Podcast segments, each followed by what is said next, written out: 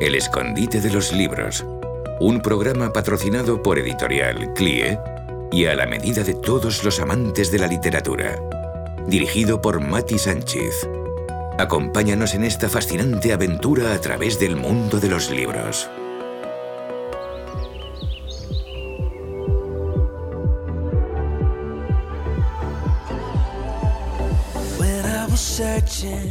Hola, ¿cómo están mis queridos, mis queridas? ¿Cómo se encuentran? ¿Están preparados para acompañarme en un nuevo programa? Ya tenemos todo listo para comenzar. ¿Nos estaban esperando? Ya estamos abriendo este espacio pensado y diseñado a vuestra medida. Comienza ya, sí, el escondite de los libros. Habla contigo, Mati Sánchez.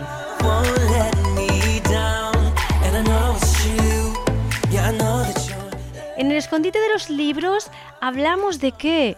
Pues de esto, de libros, ya lo sabéis. Y normalmente os traemos un libro como recomendación.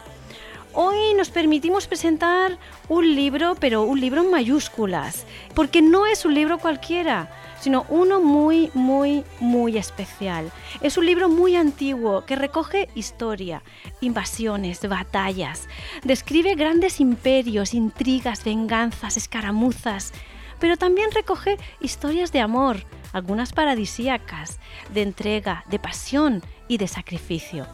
Hablamos de un libro antiquísimo, como venimos diciendo. De hecho, es más que un libro. En realidad es una biblioteca que contiene nada más y nada menos que 66 libros. Biblioteca, eso es lo que significa su nombre. Y este libro es, como muchos ya deben estar eh, adivinando, es la Biblia.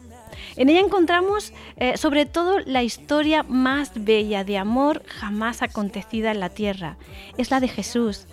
Pero antes de continuar, os voy a dejar unos segunditos con la canción Hay un escritor de los hermanos Roch que nos habla precisamente de ese amor.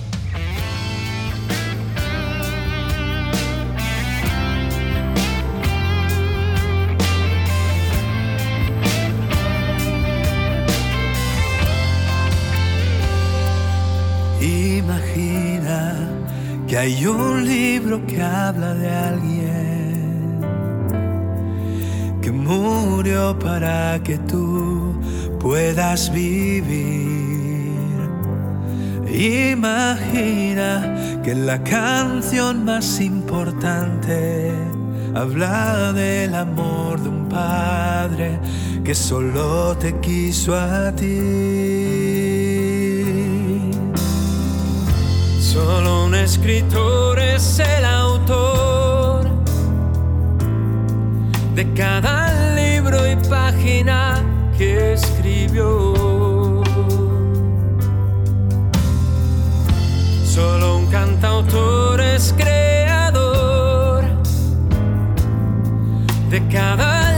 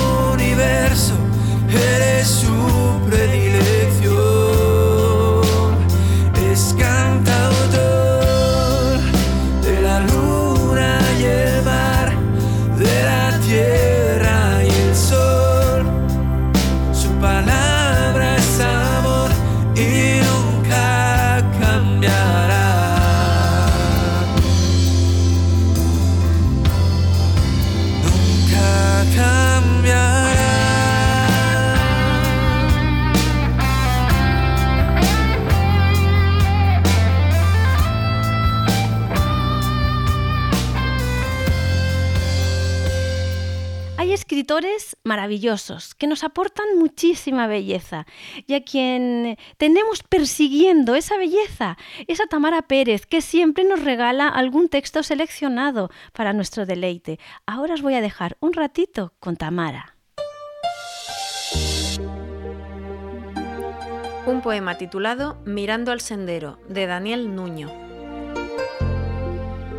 Donde se cierra un camino, siempre empieza algún sendero Alguien anduvo primero por nuestro propio destino.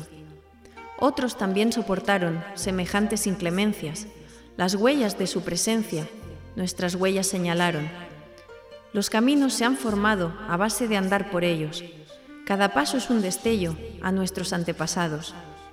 Cientos de generaciones nos llevan la delantera, que forjaron carreteras a fuerza de tropezones. No estás solo en esta vida, la senda que estás pisando, alguien la cruzó llorando, con el alma dolorida. Por eso, ante tu amargura, piensa mirando al sendero, que antes que tú otros sufrieron semejantes desventuras. Y en vez de lamentaciones, da gracias al Ser Divino por encontrar un camino lleno de hermosas lecciones.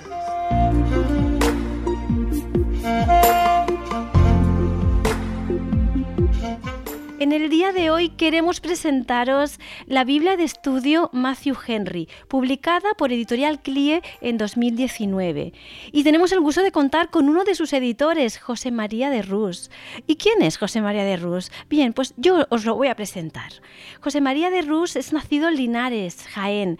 Desde 2009 ejerce como director de un colegio público con alumnos en alto riesgo de exclusión social ha recibido varios primeros premios por el trabajo desarrollado en el ámbito de la comunicación lingüística, así como reconocimientos de diversas entidades públicas y privadas por su labor.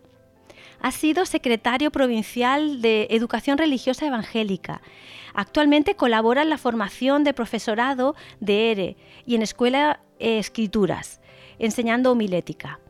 Es presidente de la entidad federativa Hogar de Ancianos La Granja eh, en Linares. Es conferenciante, ponente y predicador. Y lo tenemos con nosotros aquí mismo, tras la línea telefónica. Y ahora mismo lo saludamos. Hola, ¿qué tal, José María? ¿Cómo estás? Hola, Mati. Muy buenas. Un placer estar aquí con vosotros en este espacio dedicado a los libros. Y me siento muy honrado de que bueno podamos compartir este tiempo hoy juntos. Genial, estoy encantada de tenerte eh, aquí en el escondite de los libros. Genial. Bien, em, José María, Ahora que estamos eh, en el tiempo de las presentaciones, eh, yo he hablado un poquito acerca de, tu profesión o de cositas que haces, pero ¿qué nos puedes decir tú de José María de Rus? Que no hayamos dicho de nosotros, que no haya dicho yo, ¿cómo te describirías a ti mismo? También nos puedes presentar a tu familia o aquello que, consideres tú. Ay, a mí me da mucho rubor hablar de mí mismo. Eh, bueno, voy a empezar presentando a mi familia. ¿vale? Estoy felizmente casado desde hace 25 años, este año 2020 hará 26, junto con Débora, mi esposa, eh, nos conocemos desde, pequeñitos, íbamos a los cumpleaños de los primos juntos y todo esto eh, de la iglesia. Y estoy felizmente casado con ella, así que me siento un hombre privilegiado en ese sentido. Y divertidamente tenemos tres hijos. Eh, Josías, que tiene ahora 17, es un jugador de rugby maravilloso eh, y colabora en la iglesia con, con, la alabanza. Loida, que es una chica estupendísima también, que colabora también en la iglesia con, con la alabanza. Y la pequeña que es Leila, que es un terremoto que tiene nueve años. Y los tres son nuestra delicia, la delicia de Débora y mía, ¿no? Y compartimos este espacio en nuestra casa aquí en Linares eh, a la cual estáis invitados para venir todas las veces que queráis y disfrutar con nosotros de un ambiente movido, eso sí, eso sí garantizamos, no somos una familia aburrida, ¿no? Y bueno, somos de una provincia además muy soleada durante el año, con calor típico de aquí de Andalucía, pero ya te digo, muy divertidos. ¿no? Aquí estamos como familia, sirviendo también en, nuestra iglesia local, aquí en la Asamblea de Hermanos en Linares en el área de la enseñanza. Débora colabora en la escuela dominical, yo colaboro también en la predicación, eh, eh, colaboro también como anciano y pastor eh, en esta iglesia, donde sirvo también como pastor y bueno, ahí, estamos, trabajando secularmente, si se puede decir, en la escuela, en educación primaria, como director también de esta escuela que tú mencionabas antes y, y bueno, disfrutando de la pasión por la enseñanza, ¿no? Maravilloso. Muy bien, pues gracias por la presentación y, la invitación que escucha, que, igual te tomamos la palabra porque nos encanta Andalucía. Tenemos raíces andaluzas, nosotros, yo, soy catalana, pero vamos, tengo raíces andaluzas y me voy para allá, ¿eh? Cuando quiera. Genial.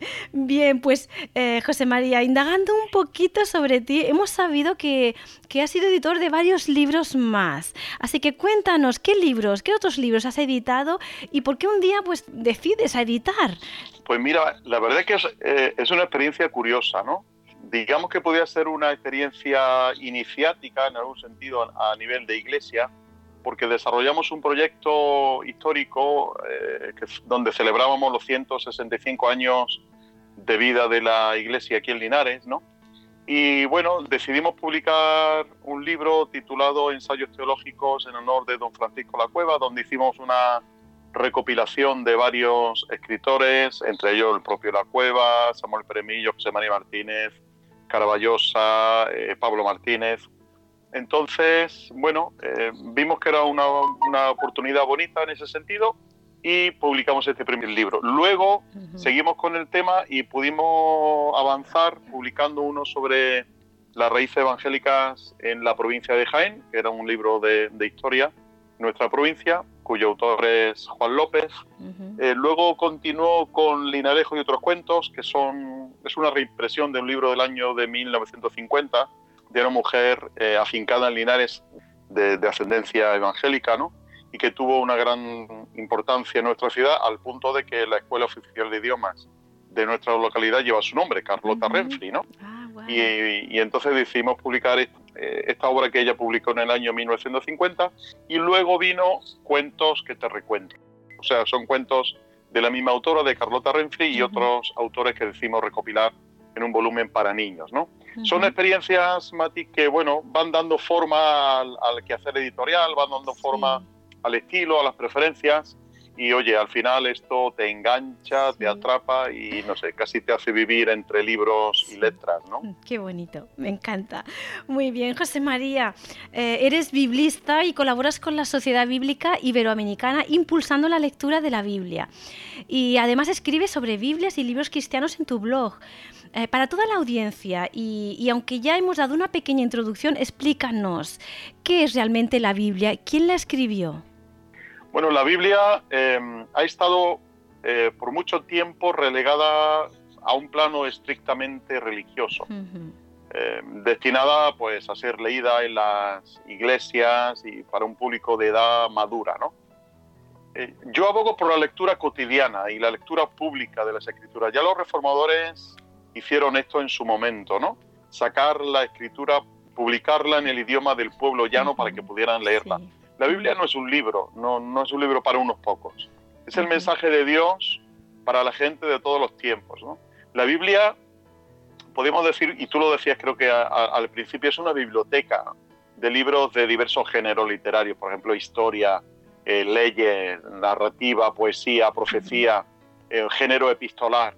Y ha sido escrita por más de 40 autores, y aquí está lo curioso, en un periodo de más de 1400 años en diversas circunstancias y países. Eh, te digo, Italia, Mesopotamia, eh, Persia, Israel, Grecia, y eran gente tan dispara entre sí, ¿no?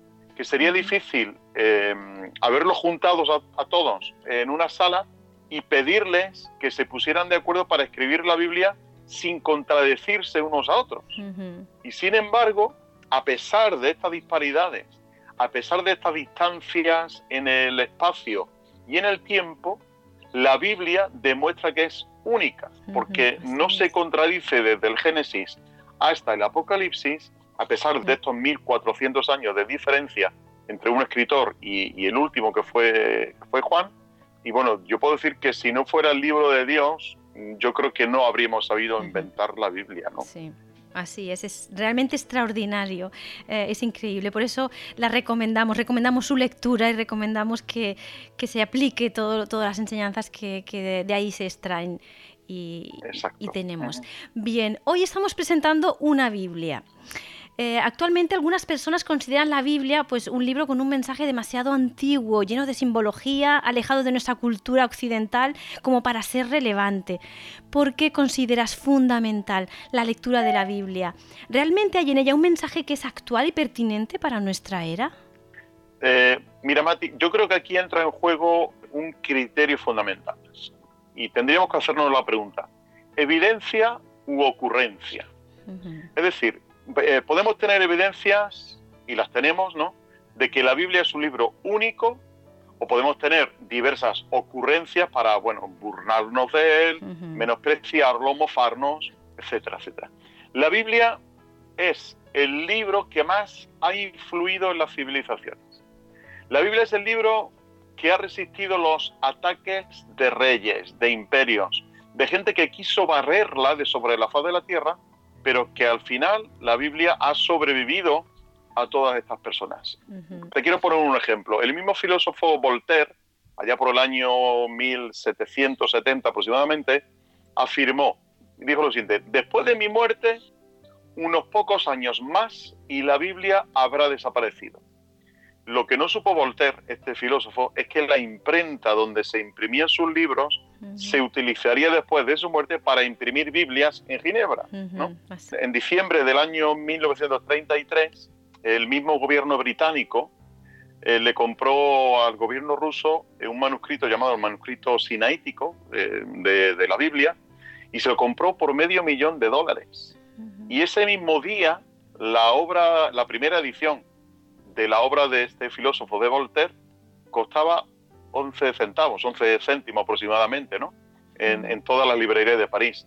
Eh, actualmente, una de las imprentas más grandes de Biblia de Europa se encuentra precisamente en la casa donde murió Voltaire, ¿no? Así que por mucho que la gente se quiera mofar de la Biblia, la Biblia va a sobrevivir a todo eso, va a sobreponerse a todos los ataques que reciba, ¿no? Ha sido traducida a más de 2.000 idiomas y, bueno, considerando a Shakespeare uno de los mejores escritores en lengua inglesa, sus obras se han traducido solamente a 50 idiomas, ¿no? y, se ha traducido la Biblia a, idiomas incluso de las tribus más remotas. Y hoy día hay asociaciones que se dedican precisamente a traducir la escritura para personas que difícilmente se pueden alcanzar de otra manera si no es por medio de la Biblia. ¿no? La Biblia es la joya de la literatura, pero lo más importante de ella es el mensaje que ha cambiado y que cambia la vida de millones de personas en el mundo. ¿Por qué? Porque les habla de quiénes somos en realidad, en qué situación espiritual nos encontramos frente a Dios y cuál es la solución. Y la Biblia dice, la solución es Jesucristo. La misma Biblia afirma que la fe viene por el oír y el oír dice la palabra de Jesucristo. El mensaje de la Biblia no ha pasado de moda, es tan relevante su contenido, pues como lo ha sido cuando fue escrita. Hay millones de testimonios de personas que han cambiado simplemente, simplemente por leer la Biblia. Y bueno, y esto se da por no hablar de la influencia en el arte que ha tenido la Biblia, en, pintura, en música, en literatura, en la educación, en las constituciones de países, en la ciencia. Es decir, son evidencias eh, que no podemos negar. Ahora, las ocurrencias de personas que critican la Biblia sin haberla leído ni una sola vez, pues son solo eso, son ocurrencias. ¿no? El mensaje de la Biblia es un mensaje de siempre para la humanidad de hoy. ¿no? Así es. Bien, José María. Eh, específicamente hoy estamos hablando de, una Biblia en concreto, de la Biblia de estudio Matthew Henry. Es más que probable que muchos de nuestros oyentes no sepan quién era Matthew Henry. Preséntanoslo, por favor. ¿Quién es Matthew Henry? ¿Quién fue Matthew Henry? Matthew Henry fue, eh, fue un, puritano inglés del siglo XVI y formó parte de un grupo que se llamaba los no conformistas. ¿no? Era, él era hijo de un pastor protestante muy intelectual, de hecho, y eh, Matthew Henry fue formado por grandes profesores de su época. Aparte, bueno, era una persona con una memoria prodigiosa ¿no? y una, una elocuencia sobresaliente. Se dice, incluso, fíjate qué curioso, que se dice que leyó un capítulo de la Biblia en voz alta cuando solo tenía tres años, ¿no? Bueno, eh, Henry fue un predicador bastante conocido en su época y lo hacía además de manera itinerante eh, por los pueblos alrededor de su ciudad. Incluso llegó a predicarle, iba a predicar a, los presos que había en el castillo de, de su localidad. no descuidó como, como buen predicador, no descuidó la lectura de la Biblia y la oración en su familia. Trabajó esto en el ambiente familiar. Enseñaba además también a niños que se iban a preparar para el bautismo. Y su obra, la obra magna, digamos, de, Matthew Henry, es el comentario al Antiguo y Nuevo Testamento que dejó sin terminar, eh, porque le dio tiempo a llegar a este libro de los Hechos, aunque luego el resto fue completado por otros puritanos que echaron mano de sus notas.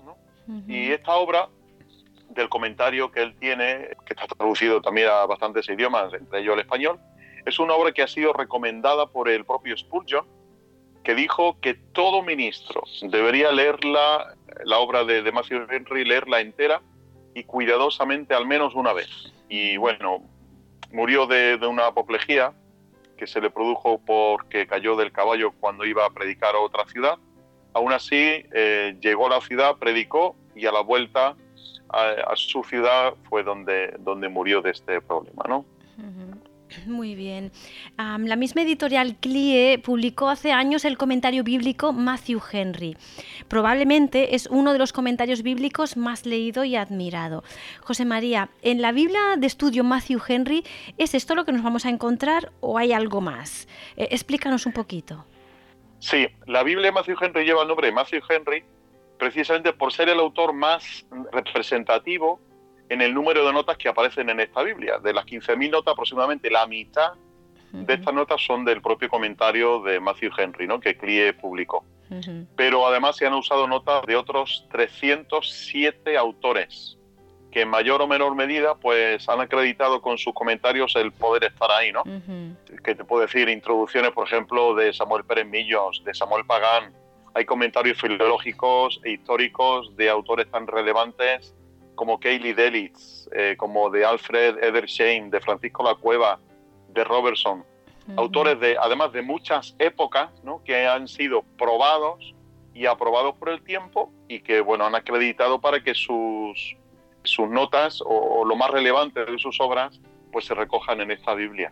Fabuloso. Bien, ah, José María, ¿qué más? ¿Qué más cosas nos vamos a encontrar en, en esta Biblia de estudio? Tenemos 15.000 notas, tenemos más de 35.000 referencias, tenemos introducción a cada libro, bosquejos, gráficos, infografías, mapas, una concordancia, la concordancia con más de 110 páginas, una concordancia muy extensa, ¿no? Tenemos tablas explicativas, todo lo necesario, creo yo, para tener herramientas suficientes para estudiar la Biblia por uno mismo, ¿no? genial. Mm. Y, en tu opinión, José María, ¿qué es lo que hace esta Biblia tan especial en comparación con otras Biblias de estudio? Porque no es la única Biblia de estudio que tenemos, ¿no? ¿Qué hace a esta especial? Dentro del catálogo de Biblias de estudio que hay, eh, que han publicado las diversas editoriales, la Biblia de estudio de Matthew Henry eh, no es la obra de un solo autor, con un solo criterio doctrinal o teológico, como ocurre con, con otras Biblia de estudio, ¿no? Eh, que llevan el nombre de, su autor. Esta es la suma de esos casi 310 autores que entendemos que aportan riqueza, que aportan amplitud de miras, que aportan una perspectiva interpretativa que en ninguna otra Biblia vamos a encontrar. No hay un único pensamiento de una sola persona, sino que se ha enriquecido con el pensamiento de estos 310 autores. Y bueno, para ayudar al lector, lo que hemos hecho es dividir las notas en cuatro tipos y le hemos puesto un icono a cada una de ellas. Hemos puesto notas filológicas para, bueno, eh, notas que tengan que ver con la explicación de ciertos términos hebreos, arameos o, griegos, ¿no? Histórico-contextuales que nos sitúan o nos dan una explicación contextual del pasaje en concreto Luego tenemos notas doctrinales, donde se hablan acerca de doctrinas fundamentales de la propia escritura, y luego notas devocionales, que son aquellas que nos sirven para nuestro día a día, para aplicarlas a nuestra vida y cómo llevar una vida agradable delante del Señor. ¿no? Se, ha hecho así para que la gente pueda tener eh, y sepa qué material está utilizando. Y bueno, a nivel estético, pues hemos procurado que sea lo suficientemente atractiva, tanto para un público joven como para el público de mediana edad. y hemos jugado aquí pues con las tipografías, con el tamaño, con las gráficas, etcétera. Al final, eh, nuestro concepto era tener una Biblia como una herramienta para estudiar la propia Biblia. Es una Biblia para estudiar la Biblia, ¿no? Esta Biblia de Matthew Henry. Y bueno, esperamos que sea de agrado para el público y que precisamente sea eso, pues una herramienta que nos abra la mente, que nos abra el entendimiento y podamos crecer en el conocimiento del Señor, ¿no? Yo creo que sí, porque según nos estás contando, eh, realmente es, un trabajo impresionante el que, el que habéis realizado aquí y, sí que va a ser una gran herramienta para todos aquellos que aman la Biblia, la palabra y estudiarla. Claro que sí. Bien, José María, en el escondite de los libros eh, siempre nos gusta regalar momentos simpáticos, que nos regalen sonrisas. ¿Tú nos puedes compartir algún momento gracioso o anecdótico con respecto a la publicación de la Biblia de estudio Matthew Henry?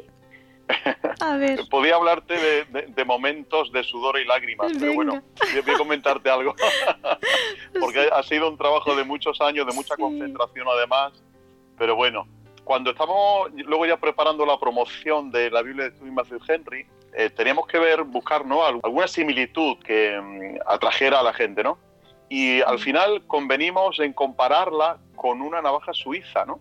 Es decir, en la Biblia de Matthew Henry tenemos lo imprescindible para la supervivencia. Si nos mandaran a una isla desierta y solo te dejaran llevar tu libro, para, para mí sería la Biblia de Study Matthew Henry la que me llevaría, ¿no? ¿Por qué? Porque tengo la Biblia y además tengo más de 15.000 notas para preparar un sermón, para preparar una predicación, un estudio. Ahora, el problema es que si es desierta, pues no voy a predicarle nada más que a los monos, a los loros, ¿no? Pero, pero bueno, es una herramienta que a mí me puede ayudar, ¿no? Y, llegamos a esa comparación tan así, ¿no? Una navaja suiza sería la comparación más eh, acertada que hoy hemos encontrado. Muy bien, o sea, una, una, herramienta que nos puede servir pues para todo realmente, ¿no? Muy bien. Ah, seguro que a estas alturas eh, muchos de nuestros oyentes pues van a querer una de estas Biblias. Eh, ¿Dónde y cómo podemos comprar un ejemplar de la Biblia de estudio Matthew Henry? La Biblia de estudio Matthew Henry está disponible en casi todas las librerías cristianas de todos los países de habla hispana. En España se puede conseguir en CLIE directamente, www.clie.es, y ahí os atenderán genial y además os harán un, descuento. O en cualquier librería evangélica del país se puede conseguir. Si no, en Facebook la podéis solicitar también en el perfil de CLIE, podéis solicitar información y ahí se os manda todo lo que requiráis. Perfecto, muy bien. Pues hemos llegado al final de la entrevista y ahora es cuando te doy permiso para que nos des esas últimas palabras de despedida, algo que no hayamos dicho y quisieras decir, consejo, qué sé yo, un testimonio. Este es el momento. A los que nos escuchan, la Biblia es el libro que ha evidenciado ser único, es decir, es el registro de lo que Dios tenía que decirnos en cuanto a Él mismo y en cuanto a nosotros. Merece la pena leerla, además de manera sistemática, con un plan definido de lectura y sobre todo sacar la Biblia a las calles, a las plazas, a los parques. Eh, la tenemos en multitud de ediciones, la tenemos en multitud de formatos y es un mensaje que todos debemos escuchar sin duda. Es nuestra norma de lo que creemos, es nuestra norma de cómo tenemos que vivir. La Biblia hay que leerla, eh, ahí se nos va la vida si no la leemos. ¿eh? Así es. Bien, pues nada, ya hemos terminado la, entrevista y solamente darte un gran abrazo, darte muchísimas gracias por estar aquí con nosotros y que ha sido un placer mm. para nosotros. Así que muchísimas gracias. El placer ha sido mío, que bueno, me hayáis invitado a vuestro espacio tan bonito, este espacio de libros, claro que sí. Muchas gracias, pues un gran abrazo. Igualmente, Mati, igualmente.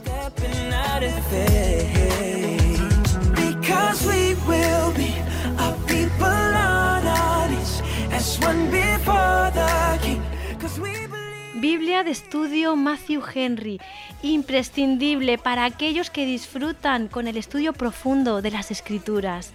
Esta Biblia presenta más de 15.000 notas elaboradas por Matthew Henry y más de 300 teólogos y autores de renombre, tales como Lutero, Calvino, Spurgeon, La Cueva, Pérez Millos, Wesley, entre otros muchos. En sus más de 2.000 páginas, el lector descubrirá gran cantidad de contenido de índole filológico, cultural, devocional y doctrinal. Cientos de notas, diagramas, fotografías y artículos a página completa acompañan el texto íntegro de la Reina Valera revisada. Es una verdadera joya. Hoy despide el programa nuestro querido don Miguel de Unamuno, filósofo español de la generación del 98. Tu palabra no muere, nunca muere, porque vive. No muere tu palabra omnipotente, porque es la vida misma. Y la vida no vive, vivifica. Desde el escondite de los libros te animamos a vivir, sin dejar de prestar atención al más grande de los libros, la Biblia. Sí, vive y no dejes de volver la semana que viene para que vivamos juntos nuevas aventuras literarias. Un beso.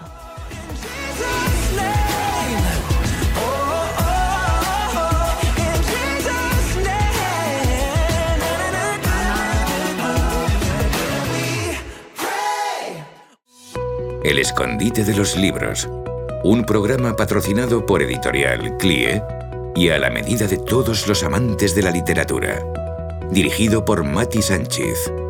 Acompáñanos en esta fascinante aventura a través del mundo de los libros.